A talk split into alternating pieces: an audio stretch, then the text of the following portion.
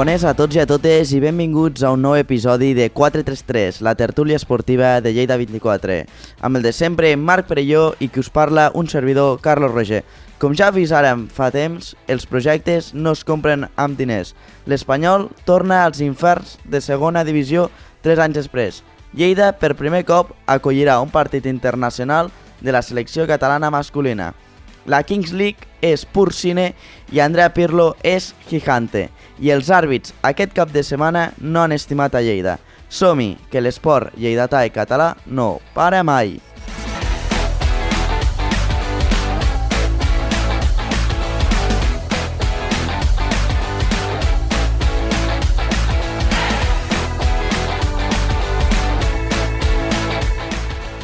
Marc Perelló, bon dia, com estàs? Molt, molt bé, molt bé, què tal? Molt nerviós del dia d'avui o què? No, bé, bé. Els arbitratges aquest fin de no han ajudat gaire, no? No, no només el Força Lleida, sinó que també, ja ho comentarem després, el Vilassana també està una mica, una mica enfadat o... Sí, Sí, tenim un tall de veu de, de la Victòria Porta explicant-nos una mica el que va passar, però des de Vilassana males notícies, eh? estan bastant enfadats, vull dir, per això aquest fin de no ha ajudat gaire l'arbitratge en general. A part el Força Lleida, contundentment vol impugnar el partit, no sé si vas veure tu la jugada, per mi és bastant dubtosa, però jo crec que clarament em recorda una mica, ara et diré una barbaritat, a la final crec que era de Copa del Rei, que juga el Barça a Madrid a Balascònia, hi ha una jugada similar on intenta tocar xapa i queda en super poc temps i els àrbits ho van anar a revisar i al final van donar que era falta de, del rival del Madrid i, i el Barça crec que en aquell moment va, va arribar a la pròrroga o, quasi, o va guanyar la Copa del Rei a falta de, de molt pocs segons per falta que per mi a Tomic era falta que era com una mena de mat però el mate tocava una mica de de la xapa o Sí. la pintura de, de la canasta jo crec que era, era falta, però era super dubtosa. Va ser molt polèmica, és, jo crec que és bastant similar. sí, o sigui, també és, és això, o sigui, jo no crec que sigui cosa d'un fet puntual, sinó que potser ja ve d'algun altre jugador d'altres partits que encara que no, no ens haguem fixat, potser s'han produït situ situacions similars i jo crec que, que és això, potser el Força ha arribat a un punt de, que, que, que ja no pot més que, que, que això, que s'ha de, que de queixar d'aquestes situacions i a veure què, què passa finalment amb la, amb la Federació Espanyola de, de baloncesto, no? Si no, ja ho veurem. La cosa pinte malament de moment perquè aquestes, aquests processos són difícils de gestionar amb la federació. Impugnar un partit a veure què et dirà el Valladolid. Vull dir, jo crec que això anirà més a més. Hauran moltes reunions i ja veurem el què. També haurem de parlar de descens no? en vam parlar l'altre dia de, de tot que era molt bonic, que tot era playoff, era ascens però el nostre estimat Balaguer a segona catalana i el nostre estimat espanyol de Cornellà també a la Liga Smartbank. Què et sembla això?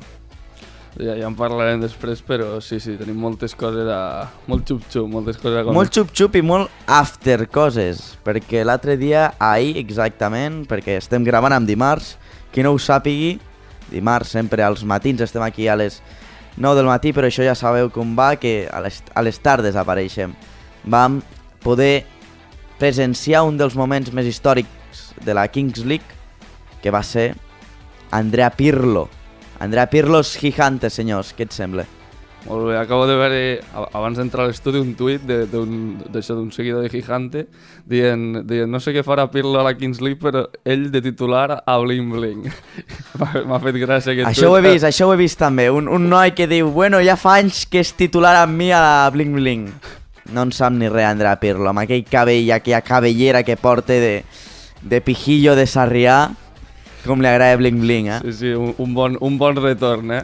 Un bon retorn. A veure, s'ha de saber que els jugadors retirats, bueno, tenen una vida normal i, bueno, pues els agrada la festa. Home, mira Robinho, eh? Vull dir, Robinho no li, no li agrada... mira com me mira. Robinho no li agrada veure, però sí que li agradava sempre anar a, a llocs de ball i allà s'estava fins a les 7 del matí, després te venia i te marcava dos gols. Sí, sí, és com, el, com aquí el Barça, el, el Romario que diu jo si no salgo no, no marco, no? I, i, això, no? Però, ah, perdó, i el Romario també, el Romario no li agradava veure, li agradava ballar. Sí. Als brasilens els agrada ballar, bueno, és, també els agrada de tot una mica, però bueno, ballar. Encara recordo aquell moment que diu tengo una fiesta en Brasil, eh? Uh, crec que era el Johan... Sí, el eh, Johan Cruyff. Era el sí. Johan Cruyff. De, bueno, si marcas tres goles te puedes ir antes del descanso o dos y va a marcar los dos y se van a cap a Brasil y diu es la hora que, que tengo l'avió eh? Joan, que tengo... tinc de marxar ja vull dir. Sí, sí. No, lo és, és espectacular. Jo vaig transmetre una mica de felicitat dins el meu Twitter també, explicant que la Kings League per mi és una de les coses que, que m'hi han sigut després de post-Covid, per mi una de les millors coses. I, I creus que, eh, parlant més de, de futbol, eh, Andrea Pirlo ja és jugador lateral, com has comentat, i com creus, quines prestacions creus que pot donar també? Al... Jo crec que és diferent, no Ronaldinho exactament, perquè Ronaldinho no s'ha cuidat tant que Pirlo. Pirlo fa més poc temps que professionalment que no hi juga, va estar Va ser entrenador també. sí, va ser entrenador a la Juventus i bueno, crec que encara és entrenador. Sí, sí. Va sonar pel Barça també. Va com sonar pel Barça, si no hagués estat Xavi segurament hagués anat pel Barça, està a la llista de, Com a futur llibre. de fut... sí, sí, del Joan Laporta, era un dels candidats a bueno, a, suplir al senyor Koeman, eh? El senyor Koeman. Sí, sí, sí. Bueno, a veure, què, a veure què tal i sí, suposo que serà una altra, una a veure, és altra tarda. diferent, eh? un altre... Jo crec que és diferent perquè jo crec que Andrea Pirlo s'ho pren, tindrà més serietat, s'ho, jo crec que s'ho pot prendre més, més seriament i A repartir joc, a repartir exacte, joc. no, i físicament crec que està millor, eh, és un jugador que no és diferencial en atac, però sí que et pot moure molt bé la pilota, no cal que corri gaire, vull dir. No, no. A part, el no. camp del Cupra Arena jo sempre ara veig que es fa més petit que mai. No, perquè sempre quan vas perdent i et fixes que els set jugadors se tanquen amb un costat, ostres, és que veig molt difícil marcar gol, eh? Jo quan marquen gol dic, ostres, diuen, ostres, sí, el futbol so- és més fàcil perquè és més anada i tornada. També teniu raó. Però, si els set jugadors, que no són, no són alevins ni benjamins, són de 20-30 anys, se tanquen allà a veure com passes la pilota. Si no xutes de mig del camp, no sé com pots marcar gol. I l'Andrea Pirlo, això, doncs, bueno, la paret, aquí, cap allà. Hagués sigut molt bonic, això ja personalment, que el Pirlo jugués amb el Joan Verdú. Perquè dos tocons... Futbol, futbol xampany, eh? Igual, igual me pegue més també, ara que ho dius, amb troncos, eh, Pirlo. Ojo, eh. Hagués sigut espectacular. Eh? Però ja m'imagino també, per exemple, a Rayo de Barcelona, que l'Edgar Álvaro li diu, però tu quién eres? Jo soy Edgar Álvaro. Jugador del Rubí, també. Sí, sí. Jugador del Rubí que haurem de parlar que Copa del Rei l'any que ve, eh, com a millor segona, això és molt interessant. Sí. Me sap molt greu que no, que no hagi una tercera vegada al Una Mollerussa. tercera vegada al Mollerussa, no? Però bueno, tranquils, que el Mollerussa és equip de tercera RFF. I el que no és equip de tercera RFF i que aspira a ser-ho és l'Atlètic Lleida que se'n va a la nova categoria creada per la Federació Catalana el Superliga Catalana. Sí, aquesta Superliga catalana. Sí, sí. A més, hi ha, hi ha equips amb... Molt interessant, eh? El Goldcat, els teus companys, Sí. eh, van penjar el, tots els equips. Sí, Què et i- sembla? Nivellet? Sí, el, o sigui, jo crec que a un bon nivell hi ha, hi ha el que anava també hi ha equips amb curiositats, per exemple, hi ha el filial de l'Europa, que l'Europa està... O sigui, acaba de pujar a segona RFF. Bueno, i el juvenil està en molt bona categoria. Diguem que està a la categoria més alta de, de juvenils, que és el juvenil de divisió d'honor, la categoria, on hi ha el Barça, la Dam, la Saragossa, el Mallorca... Totes les estrelletes que poden anar a parar a un filial estan allà. I allà, curiosament, hi ha, un, hi ha bastants jugadors del Lleida, al juvenil de l'Europa. Per exemple, destaquem Julen Vilarrasa, que juga al Manresa i ara està a l'Europa. No sé on acabarà, però jo vaig anar a veure un partit i molt bon jugador, que ho sàpiguis. També, també el, en el cas de la Superliga, molts equips centenaris així històrics i molt carisma a Catalunya, el Vic, per exemple, el Palamós. Si no. Típics equips que estan abans a la tercera divisió bona, a vegades, no? Sí, Però que ara potser ja estan una mica més morts. Sí. Jo recordo, per exemple, a la tercera divisió, aquella que en parlàvem amb el Jordi, aquella que és la bona, que per exemple havia l'Igualada, i ara l'Igualada, pobre, està a primera catalana. sí, sí. Marc, anem a, anem a mullar-nos. Creus que l'Atlètic Lleida guanyarà la Superliga? És que està... O sigui... hi ha el Rubí també, hi ha aquests equips... Vale, Marc, no, no, no la guanyarà. No, Que no, no vols remenar aquí l'assumpte, no et vols mullar no, mai, no, no, sí, no la guanyarà, o, no? O sigui, és el que comentava per aquesta raó. Hi ha molts equips històrics que jo crec que els motiva aquesta nova categoria perquè si no pots pujar a tercera ref, pues, te'n vas a la Superliga i, i, i és això. Però jo crec que l'Atlètic Lleida, jo crec que no sé què passarà aquest estiu amb tema reforços, tema vendes, nou entrenador, perquè en parlarem després també, Nou entrenador, passen coses. I, i a veure què passa. Jo, jo, jo suposo que al, al ser una, una nova categoria s'ho prenen com una nova motivació i poden tenir les seves opcions. No sé si per, per guanyar, però està entre els dos, tres millors equips. Jo crec que és, és entre els tres millors equips l'Atlètic Lleida. Jo t'explicava que ja fa temps parlem sobre aquest problema i sobre aquest, aquesta part de l'Atlètic Lleida. Jo crec que vam ser dels primers que vam explicar que era un entrenador interino el que haguessin posat i que ara el fitxa, fitxarien un de nou. Això està claríssim. Però bueno, està claríssim, però la gent a vegades no t'ho diu. Vull dir, te deixa amb l'interrogant. Bueno, In- Interino és l'entrenador que tenen ara. L'entrenador que tenen... Sí. El que passa que sí, sí, t'entenc. Bueno, a veure, expliquem què és interí per tots els telespectadors que ens estan escoltant en aquest moment. No ens referim que és interí, sinó un entrenador que ha vingut a tancar la temporada. claro, que t'ajuda a tancar la temporada com ho va fer Lampard, que ara, per lo que he vist, fitxarà Pochettino pel Chelsea. Bombazo. Espectacular, eh? Me, me sembla bé. Això sí, la rivalitat amb el Tottenham, jo... claro, claro, però me sembla bon fitxatge. Sí, però a mi me recorda sempre el que va el Jordi. Vull ser molt pesat amb això, però jo sóc de l'equip que em pague. I això és molt important. Al Pochettino li sí que et deixa una cosa penjant que el Tottenham sempre estarà a una part del seu cor i del seu sentiment, però tu ara ets el Chelsea, vull dir... No, no, i quan te ve el vall. Chelsea no pots dir que no, jo crec No, no, no, No pots dir que no. perquè el Pochettino porta de temps que busca equip. Vull dir, és que va sonar pel Barça, imagina't. Sí, sí que No, va... no, no, no riguis que és veritat. No, sí, sí que va dir que preferia, però preferia anar a la granja de, de son padrí que, que anar al Barça. Bueno, Pochettino, qui te creus? Qui te creus quan ets l'Espanyol de Cornellà que ha baixat a segona divisió? Vull dir, la granja, mira, la granja a l'Smartbank, la granja. Bueno, si vols en parlem ara de l'Espanyol, Sí, és que en però... podem parlar, vull dir, avui és un dia per parlar de descensos i vinc amb moltes ganes que ho sàpiguis, eh? Jo, jo recordo, si, Amb moltes ganes de parlar. Cas de l'Espanyol, recordo veure el, el partit i al final del partit l- el- el- l'speaker del València recordo que es va tornar molt boig amb el gol de Samuel Lino. És un golaç. És un golaç. Jo crec que va acabar plorant el Lino. Vaig veure un vídeo. Clar, perquè amb l'empat el València ja Es podia sa- salvar, sí. Està salvat matemàticament o, o encara no? O li falta a veure Jo què crec que fa? està salvat amb 40 punts. Per això era tan important que, que l'Espanyol guanyés perquè matemàticament ja ha baixat. L'Espanyol, a, veure, aquí fem molta conya, Espanyol de Cornellà, però a tu no te sap greu que no hi hagi derbi? Bueno, ja me diràs, no. me diràs Barça-Girona, però el derbi històric de, de Catalunya és el Barça-Espanyol.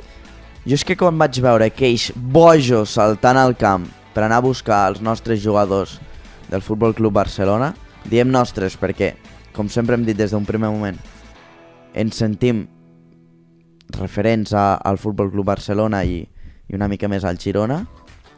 Aquí, aquí no, no ens anem com al Chiringuito i aquests programes que no acabem de dir de quins equips som. Nosaltres ho som, perquè nosaltres som primer de tot del, dels equips de Lleida i som dels equips que nosaltres es- des de petits ens han ensenyat de qui som. Que sí, que som periodistes, segurament, bueno, jo, en procés som. Vull dir, ell és en procés, jo encara estem en procés. Però nosaltres no som... És com un periodisme més d'actualitat on expliquem qui som i d'on som. No, ens, no hem d'enganyar ningú. Els nostres sentiments, igualment, si no els expliquéssim, apareixen. I nosaltres, l'espanyol, jo per exemple, no el trago. I mira que tinc molts amics que són de l'espanyol. Eh, i de punyetera mare, eh? Vull dir, parlar amb ells, Sí, i sí. són molt amics i tot això. Però l'espanyol permet uns valors que a mi no m'agraden i que, que desenes de persones, per no dir centenars, vagin a buscar a un equip de futbol, sigui quin sigui, és el Barça, o és el Huesca, o és el Kuala Lumpur, és lleig. I això és que es mereixen baixar a segona divisió. també és veritat que, que els que van baixar són una minoria, però és, és el que dius tu, o sigui, no es poden... Eh, no sé si és que haurien d'eliminar el grup d'ultras que tenen, però com, com va fer el Barça precisament amb els boixos nois, no? Però, però sí, sí, o sigui, l'Espanyol Aquest episodi se l'hagués pogut estalviar i ara a veure què farà a segona divisió que s'enfrontarà contra l'Andorra. Bueno, el Gerard Piqué, el Piqué va dir Va, va, ahir que, que, que s'havia aniria. quedat una bona nit, va dir, sí, sí. Que... No, a veure, no va dir cap tonteria ni cap locura, va dir que aniria a Cornellà, entre cometes, aniria al camp de, de l'Espanyol. Sí. A veure, ha d'anar, jo crec, perquè és el president de, de l'Andorra. Se pot liar molt, eh? Sí, tu creus? Bueno, no ho sé, o sigui, Tu creus que el vindran a, a buscar, com diu el Gerard Romero? no, no el vindran a buscar, però... Li, una prèvia- mica, la, li prèvia, faran una mica el que busquis, que busquis. la prèvia del partit serà calenta, jo. La prèvia del partit serà calenta, Home, com sí. guanyi l'Andorra al camp de l'Espanyol, xof. Xof, xof. Jo, jo, jo, vull, jo em pregunto, de l'Espanyol continuaran els Darder, Joselu, César Montes... Jo l'únic que tinc dubtes perquè és un xaquetero és el Joselu. Jo és que al Joselu li tinc una Però ràbia personal, que és, ho és, lo, és, lo que, és, lo que, és lo que penso, o sigui, però clar, si marxa de l'Espanyol, en quin equip de la primera divisió se'n va? El Joselu Sí. tindrà ofertes a punta pala, que ho sàpiguis. Jo és que li tinc una ràbia personal, torno a repetir. Vols que te l'explica o no? Que, que va jugar a la cantera del Madrid, per exemple. A veure, a part que va jugar a la cantera del Madrid, eh, jo t'explicaré. Jo tinc, uns, tinc de part de la meva mare una família... Bé, sí, tinc una família. tinc una família jugant. No, no, però la part del costat de la meva mare són del País Basc i són de l'Alavés. I jo, dintre del que cap, pues, tinc una mica d'apreci a l'Alavés. I el que va fer el Joselu per mi va ser una falta de respecte en tots, en tots els àmbits quan l'Alavés estava jugant salvar-se amb el amb el a primera, Sí, sí, sí. jo recordo el José Lu anant amb la camiseta del, del Madrid, del Carvajal, que sí, que són molt amics, i el que tu no, vulguis. No, són família, o sigui, el Carvajal bueno, és el com, seu si cunyat. són, com si són el seu pare, vull dir. Això, això no m'im- m'importa a mi quatre, quatre pepinos. La cosa és que quan t'estàs jugant algo tan important amb un equip, has de tindre un mínim respecte per aquell club. No pots anar No, a la final de la Champions amb la samarreta del Madrid quan ets d'un equip de futbol. És que és raríssim, no sé tu. Una mica peculiar, sí, sí. Que vagis a la... Ah, sí, sí. bueno, a que- la final de la Champions o no, vull dir, penj, penges una història a Instagram amb la samarreta del Carvajal amb el número 2 del Madrid, sent de l'Alavés que t'està jugant el que t'està jugant. Per mi, és insòlid. Bueno, la, la cosa és el que dius tu, xaquetero així, però jo- és que jo crec que és que més, encara estic flipant amb que l'Espanyol hagi baixat realment, perquè va fer un... És, és això, com Era un, fitx, és un, és un, era un fitxatge molt top, eh? era un fitxatge, era un fitxatge que el fitxes pel Betis, al Joselu, Et i, fa, i tu et creus fa també. 15 gols, et fa 15 gols a la temporada. Sí, sí. 15 gols i titularíssim. Jo me'n rec- sí, sí. A veure, pensant també que un jugador no ho pot fer tot. Vull dir, no pot defensar, pot atacar, pot donar assistències, pot marcar gols. Això sol ho feia Messi, però això és únic. La cosa és que no tenia tan mal equip per baixar a segona divisió. Que no ha influït. Què vols que et diga? Han tingut una mica mala sort, també. No sé què et sembla a tu. Han hagut partits que dius, mare de Déu, com han perdut. Sí, però també han tingut partits de, amb la, una mica de flor. El 3-3 contra l'Atlético de Madrid, jo no sé què va passar aquell, l'últim partit, o sigui, l'anterior Típic València. partit perquè et quedis després a fer voltetes al camp perquè a un 3 a 0 a la primera part no et poden contra empatar. Mai. l'Atlètic contra l'Atlètic de Madrid. Però és que mai te poden empatar un 3 a 0 l'Atlètic de Madrid contra un equip que està a punt de descendre. Que hi havia pactos. Pues no se sap, mai. No sé. Que havia pactos el dia del Barça-Valladolid. Mm. Gol de- Pactos no, però que... Que Christensen va influir una mica que, que vinguessin a buscar-nos al camp del Cornellà, pues mira, el Barça va dir bueno, jo vaig jugar el meu partit, però si me marquen gols o me guanyen tampoc no passarà res. Bueno, encara que espero el Christensen al córner, no? Després de, del gol. Quina cara feia.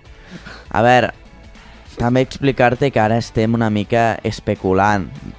Gent, no us penseu que el Valladolid i el Barça van tindre un pacte que van pagar una tal millonada. No, jo crec que és més de valors i més sentimental que, bueno, tampoc el Barça no s'hi juga res, el Valladolid s'hi jugava molt, jo crec que van sortir a, a pagar una mica, no? Sí, bueno, ai, un partit una mica de... no, no d'entrenament, però sí a, a veure-les venir, donant la pilota al Valladolid que, que proposés ell, clar. Exacte, i jo crec que el Madrid, l'Atlètic de Madrid jo crec que no va passar res perquè és que ja coneixem l'Atlètic Madrid que de vegades té unes empanades i unes L'Atlètic de. Madrid marca un gol i es tanca darrere. Exacte. I, i, és algo que jo no entenc. És, no és, un, mai. és un preset, és un preset. No.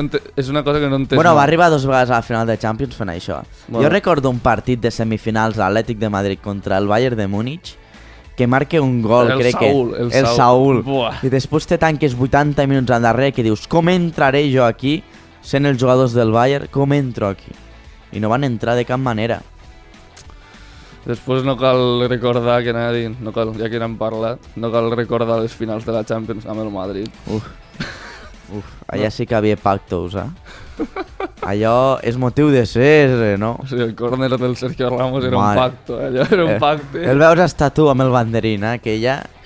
Jo l'hagués alçat, home, a dos metres que estava. És que el veu està a tercera graderia, el fora de joc aquell. Mare de Déu, mare de Déu.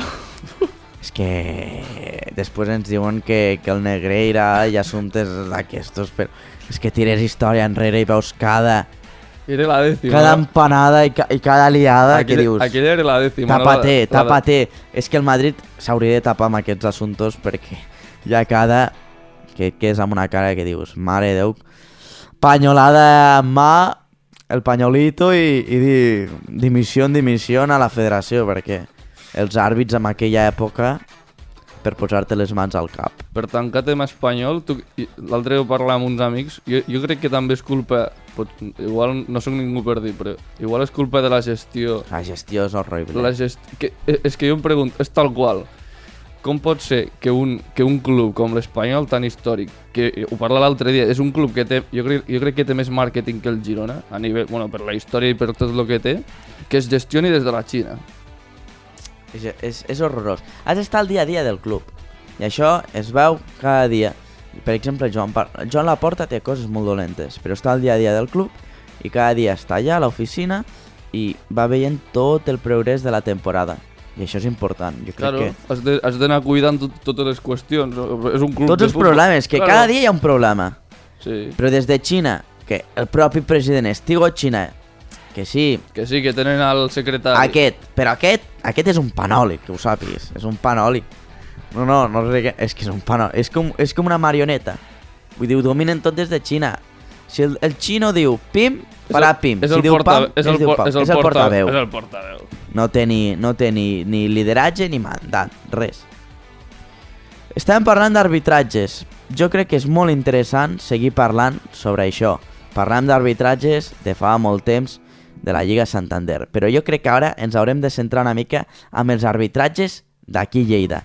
Jo crec que és molt important ara veure el tall de la Victòria Porta, com parla de l'arbitratge Sí. i de les Cal, liades. cal recordar abans de, de tirar el tall que és això, parlem, vam parlar amb ella si ens podia fer declaracions en aquest sentit perquè els, el, el president del club, el Ramon Porta, després de l'últim partit de, de l'eliminatòria de, semi, de l'última eliminatòria de semifinals on, on el Vilassana està eliminat pel, en el playoff pel títol de Lliga va explicar que, que s'haurien de revisar els arbitratges i que la federació hauria de mirar els últims partits contra el Telecable Gijón, tant a la Champions, que van perdre a la final, el de la Copa de la Reina, que van perdre les semifinals contra el Telecable també, justament, i aquestes eliminatòries de semifinals on en el segon partit es van assenyalar dos penals en contra del Vilassana amb 5, amb 5 minuts de diferència. Però sí, si vols... Després em diuen que jo sóc un cremat, que l'altre dia ningú s'ho espera, per exemple, el Marc i l'Àngel, bueno, fa dues setmanes, parlant d'aquell tema de l'arbitratge de futbol sala, i ara passa això. No sóc un vident, ni molt menys, però m'està olorant fa temps que l'arbitratge ha fet una baixada de nivell en tots els àmbits. I tu creus que... eh, No, no vull ficar amb aquest... No vull obrir un debat, però... Tu Per creus què que no l'hem d'obrir? Obrim-lo. Si tu- som dos avui, que l'Àngel el tenim a, no, a saber on, que està pobre mig malalt, Tu creus que, que, que per, pel fet que sigui un equip català... Um, Això passa sempre. Què en farem? Vull dir... Les coses a vegades són molt dures. Però és que l'altre dia la gent em diu, ostres, vaya cremada a ràdio, no? I jo, és que ja feia temps que volia fer-ho. I el que va passar l'altre dia va ser un punt, un punt àlgic de o ho faig ara o no ho faré més. I volia fer aquesta, aquesta puntualització sobre els arbitratges. I no em vaig equivocar, perquè ara Sentirem les impressions. sentirem les, les, les declaracions. La Victòria porta Jugadora del Vilassona. i no m'ha arribat a temps, però podríem sentir les del Força Lleida perquè a mi m'agradaria parlar amb algú i que ens explico les declaracions tela, que segurament la gent amb calent hagués dit unes barbaritats de l'arbitratge del playoff, Les declaracions d'Albert Aliaga, et refereixes, no? mare meva, no dic res més.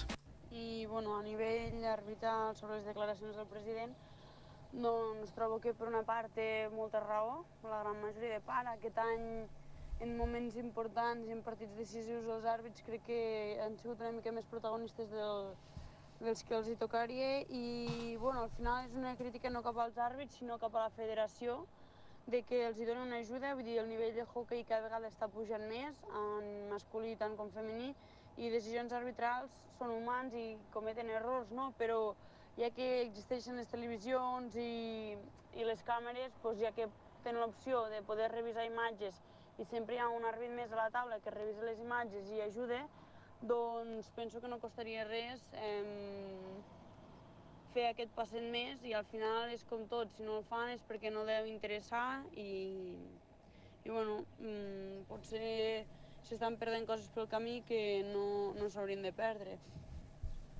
I bueno, a nivell arbitral sobre les declaracions del president, doncs Mare meva. Comentaris? Jo m'he quedat amb lo que, que els àrbits cada cop són més protagonistes. una Això ho diu tot. Raó, la gran Mira, mira, escolta, escolta. En moments importants i en partits decisius, Ara? els àrbits crec que han sigut una mica més protagonistes del, dels que els hi tocaria. Ostres, Del que els hi tocaria. de que els hi tocaria. I, I hi havia una altra puntualització al final que podríem escoltar després, que diu el nivell d'àrbitre, el nivell de hockey està pujant Sí, això ho hem escoltat, sí, sí. i que els àrbits no estan. A veure, és normal, eh? Jo crec que estan bastant cremats. No sé què et sembla a tu. Sí, o sigui... També és veritat que, que és, és, primera, és primera divisió de hockey i si diuen això és per algo, no, no és per queixar-se i jo crec que, que sí, o sigui...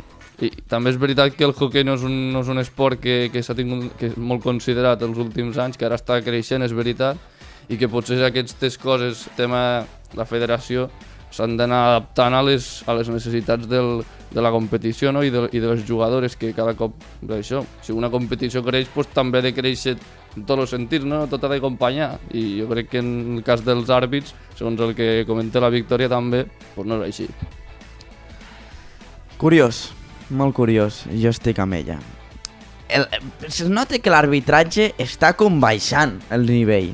I aquí ho explicaré, però és que no és hockey solament, sinó és futbol sala, és Ba- futbol 11, Bàsquet, és bàsquet.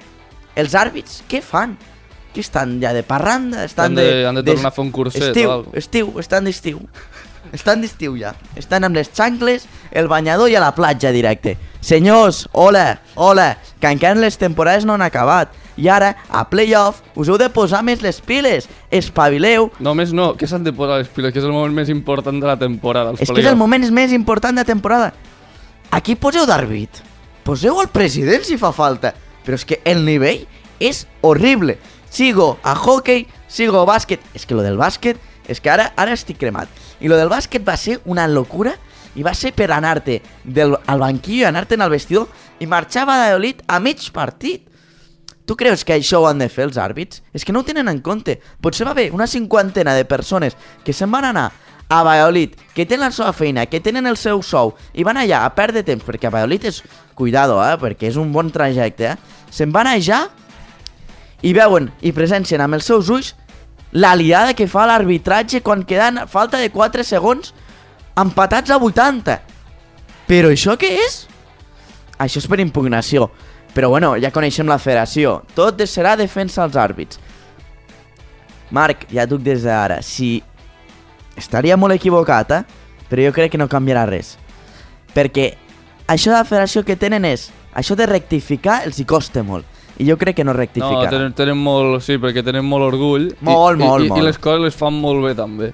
Molt bé, eh? és horrorós. Dintre de les federacions, arbitratges, mare, tela. I tots deuen sucar el pa, fan, la, fan així, el- l'egipci.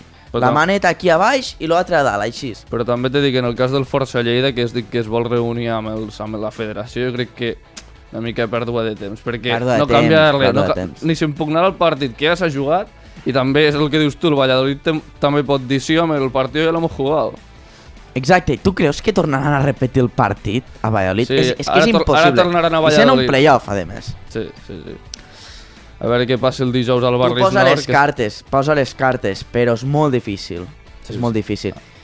I lo del hockey I també és vergonyós. Lo del Vilassana, que, que a més, amb el mateix... No, no dic que sigui per culpa del telecable de que tingui un favoritisme, però clar, que et passi les tres, tres, tres, partits, tres eliminatòries diferents en tres competicions diferents amb el mateix rival, és curiós també. És molt curiós, és molt curiós. Jo estaria cremadíssim. Mira, ja m'he començat a, a cremar sentint les declaracions.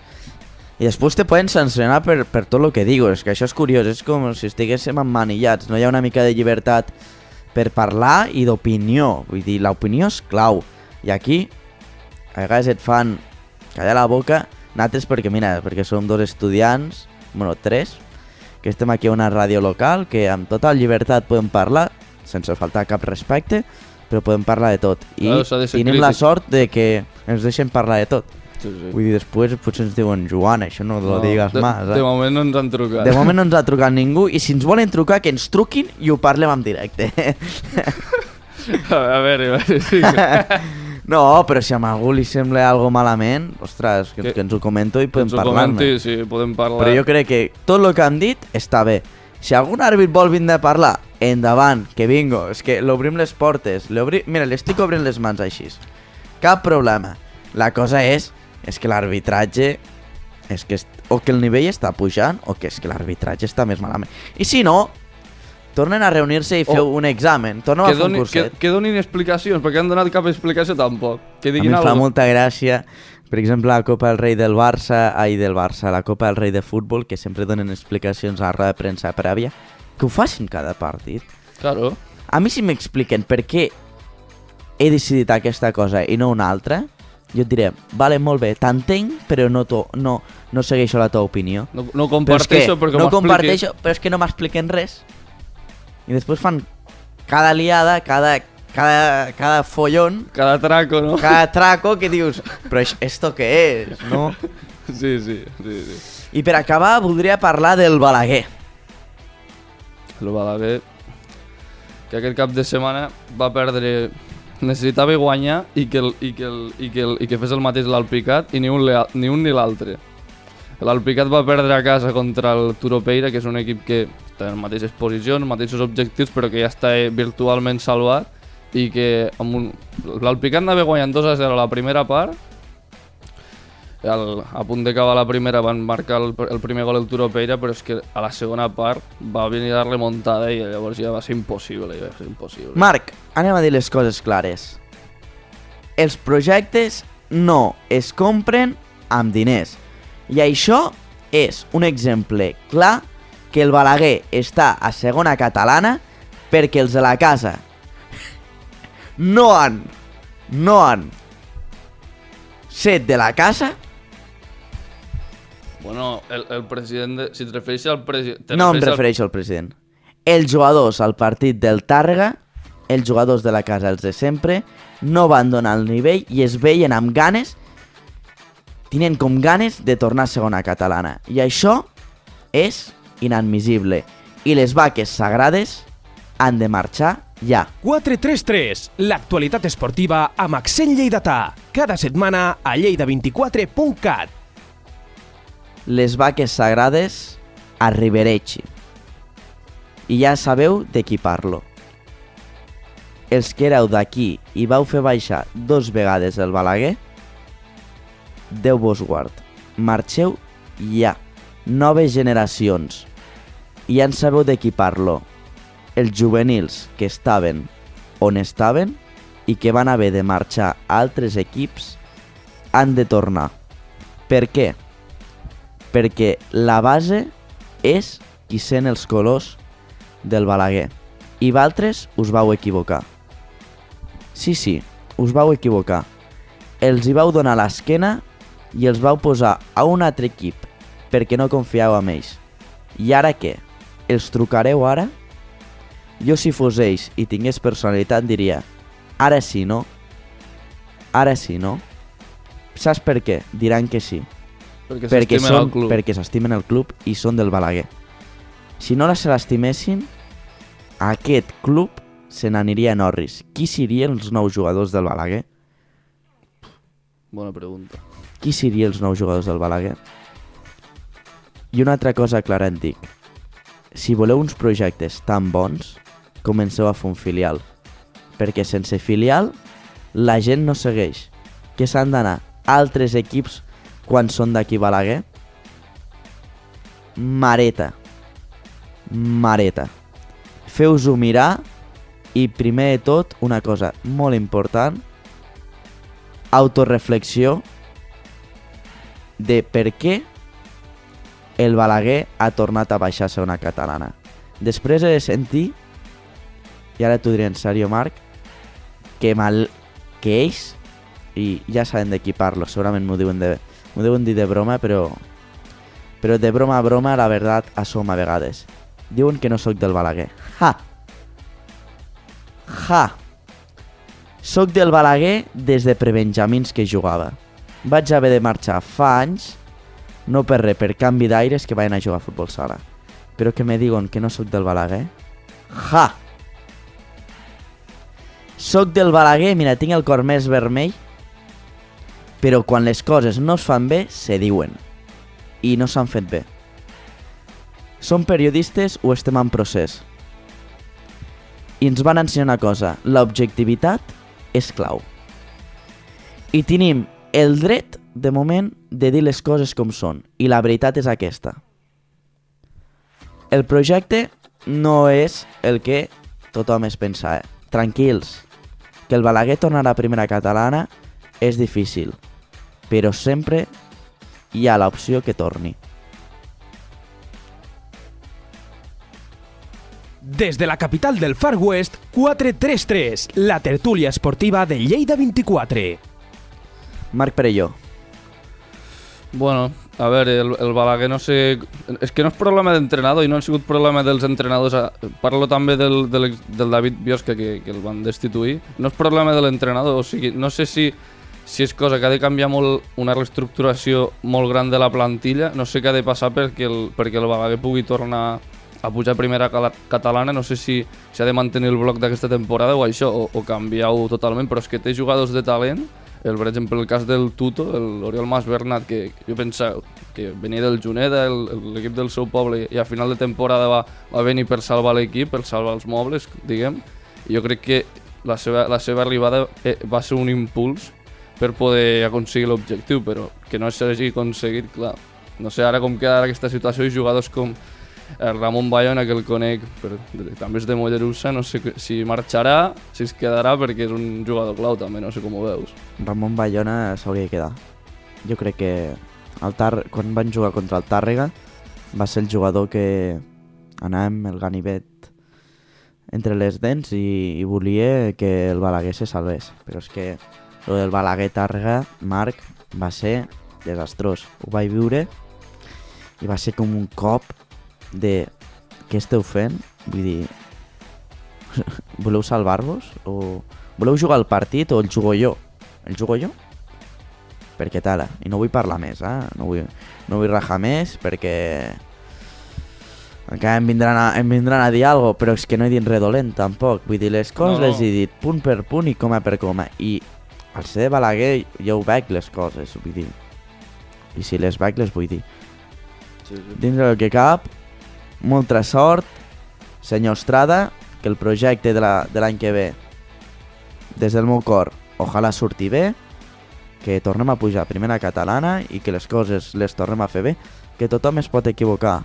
Endavant, cap problema. Eh, no em vull posar cap problema jo, ni molt menys. I si et veig un dia en persona et diré, "Tra- no passa res, endavant, que surti totes les coses bé i que el projecte el projecte pròxim sigo, sigo bo i, i totes les coses bones per, pel Balaguer.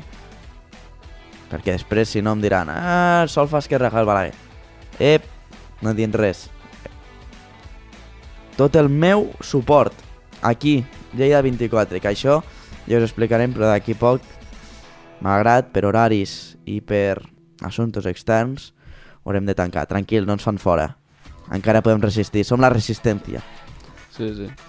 Bueno, en, en aquest sentit també el Mollerussa, equip ja ascendit a la tercera RF, va guanyar. Va guanyar el camp del Sant Maur, equip que, això que, que lluita, no lluita no, lluita ni, ni per la Superliga ni per baixar, un equip que està ahí. Té una notícia i ja te l'explicaré. Ojo, eh? Del Mollerussa. ja me l'explicaràs. Novetats. Sé, sé per on pot anar la, la cosa. Que Ah, he vist sí? ul, els últims dies a les xarxes algunes pistes i algun, Ah. alguns missatges Quins missatges? alguns missatges que he vist, però no... De moment, no, de moment no, ja ho explicarem, però de moment no... No vols donar de moment no vull, donar, Ah, avisos? no vull donar avisos. Tran Nois, té la... Té la... Té la bomba a Golcat, per això no ho vol dir aquí Lleida 24, que ho sapigueu tots, eh? Mira com riu, mira com riu. Ai, ai, ai, que ens coneixem massa, eh? Que ens coneixem massa. Una altra cosa, tinc altres novetats també, eh, del Mollerussa, ja te les explicaré. Vols parlar de l'Atlètic Lleida ara? Sí? És que volia remarcar... No, no, és per a la, Parlem? no és per a fotre canya ni res, però és que parlem, Bueno, de, la, parlem de de la... projectes van similars al del Balaguer. eh? Parlem de l'arribada de- d'Albert Company de la, després de la destitució de Josep Maria Turull, però és que dels últims 5 partits, bueno, els 5 partits que ha entrenat a l'equip, una victòria, 4 derrotes. No sé si és que Aquest quan ja no equip- veus l'objectiu ja, ja, ja, ja han anat a jugar els partits com han pogut, però és que jo no, no, no sé, jo no ho entenc. Aquest equip està està com a l'oceà Atlàntic amb una bota i que no sap on va. Jo, jo crec que... Està naufragant per allà als mars, a veure si troba la illa d'aquí prop perquè no sap ni on és. Però és que tampoc, jo tampoc he entès el canvi al, a l'entrenador interí. Però A falta de 5 partits, què passa? Que, que el Turo ja, ja no te podia fer res o què? És que ara mateix Marc diria una calentada, però per mi ja no la dic. Millor, millor no la diguem. Vale, no la dic, no? No, no, millor que no. No? no. No? O com vulguis.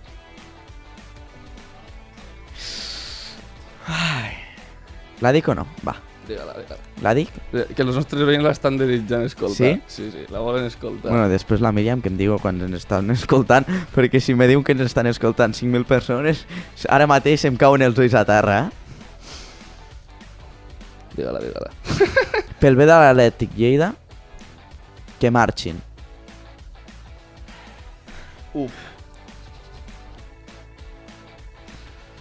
Però és que, és que si marxen, parles de dirigents, accionistes, si marxen, és que es queda amb tot, el- tot el meu No, que respecte. els accionistes es quedin, però que hagi gent al capdavant que en sàpiga de futbol.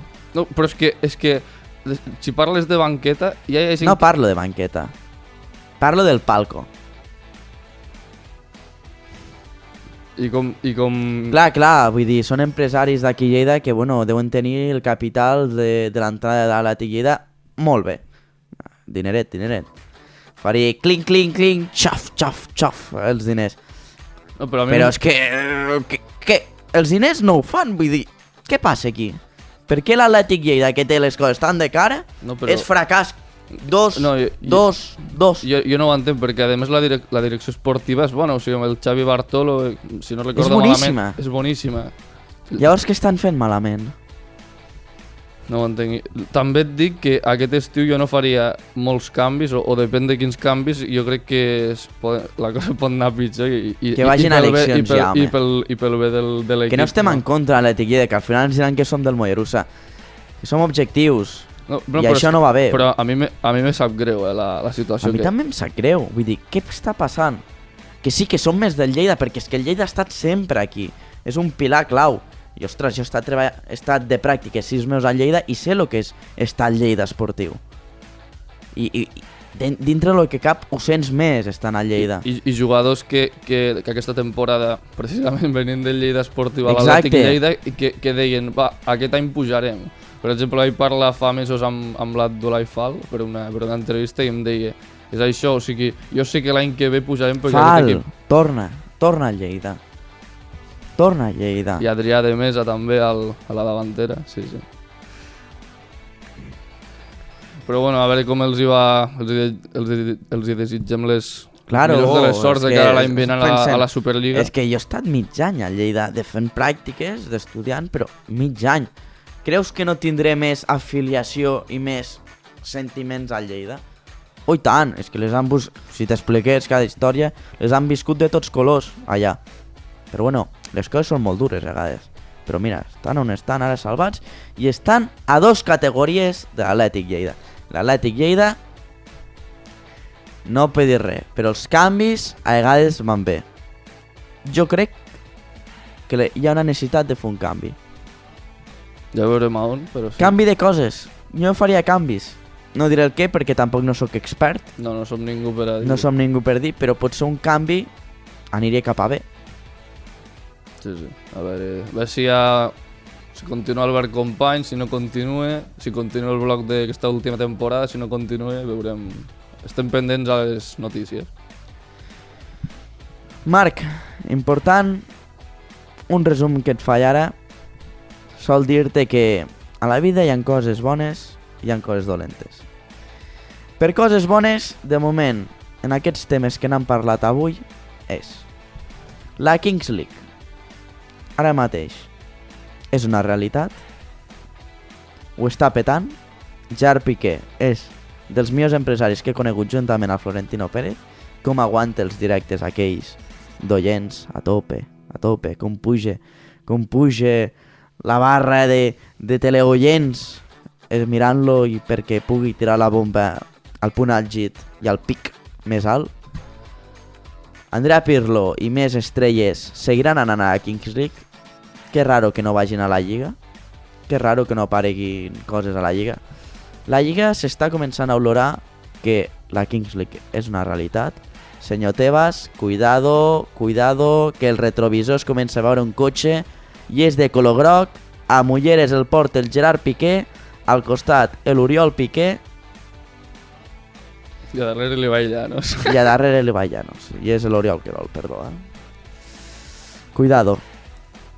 Altre a dir, no hem de parlar molt més, però el Balaguer és equip de segona catalana i hi ha molta gent cremada dintre el club i fora del club, que jo sàpiga.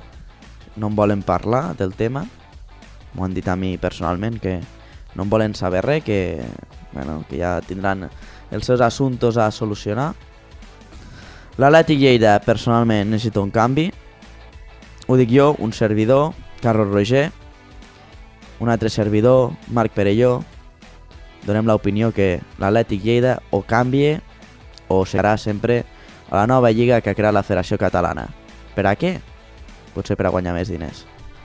Això és 433, la tertúlia esportiva de Lleida 24, i que us parla un servidor, Carlos Roger. Sempre la veritat per davant. I senyors i senyores, seguirem estant aquí fins juny, no us preocupeu. Seguirem parlant de tots els temes d'actualitat i seguirem buscant la veritat i la informació i la investigació. I des d'aquí, un suport a tots els equips que tenen la malversació dels àrbitres. Tenim la mala sort que els àrbits no estan en el millor moment. No estem en contra. Estem exigint un nivell més alt.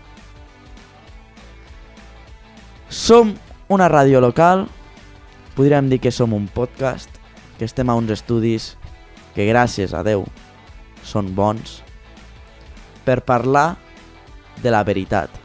I la veritat és que el Balaguer, si no canvien coses, serà equip de segona catalana l'any que ve i potser algun altre. El Lleida Esportiu està en procés de canviar coses.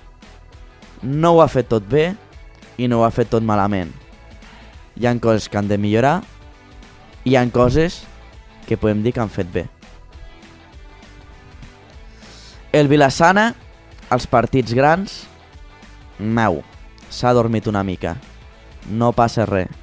hi han coses a millorar. La Kings League comença a assustar la lliga. I el Mollerussa és el clar exemple d'un paraís on se pot viure molt bé aquí a Lleida. Tant en àmbit esportiu com de poble. El Mollerussa podríem dir que és el segon equip de la província de Lleida que s'estimen més, comptant també el Força Lleida. Tu creus que no? És que hi ha molt, jo crec que hi ha molta, hi ha molta emoció amb l'ascens i així. Vull veure la gent d'aquí dos anys, depèn de lo que passi també. No és un dardo, però és això. Ara et diré una, una, bo, una bogeria. El Mollerussa, la temporada vinent, donarà sorpresa. El Mollerussa, a tercera RFF, serà equip de playoff. I això ho explicarem aquí, a Lleida 24. 4-3-3, sempre explicant l'esport lleidatà i català que no para mai. Arribaré a tots i força l'esport lleidatà.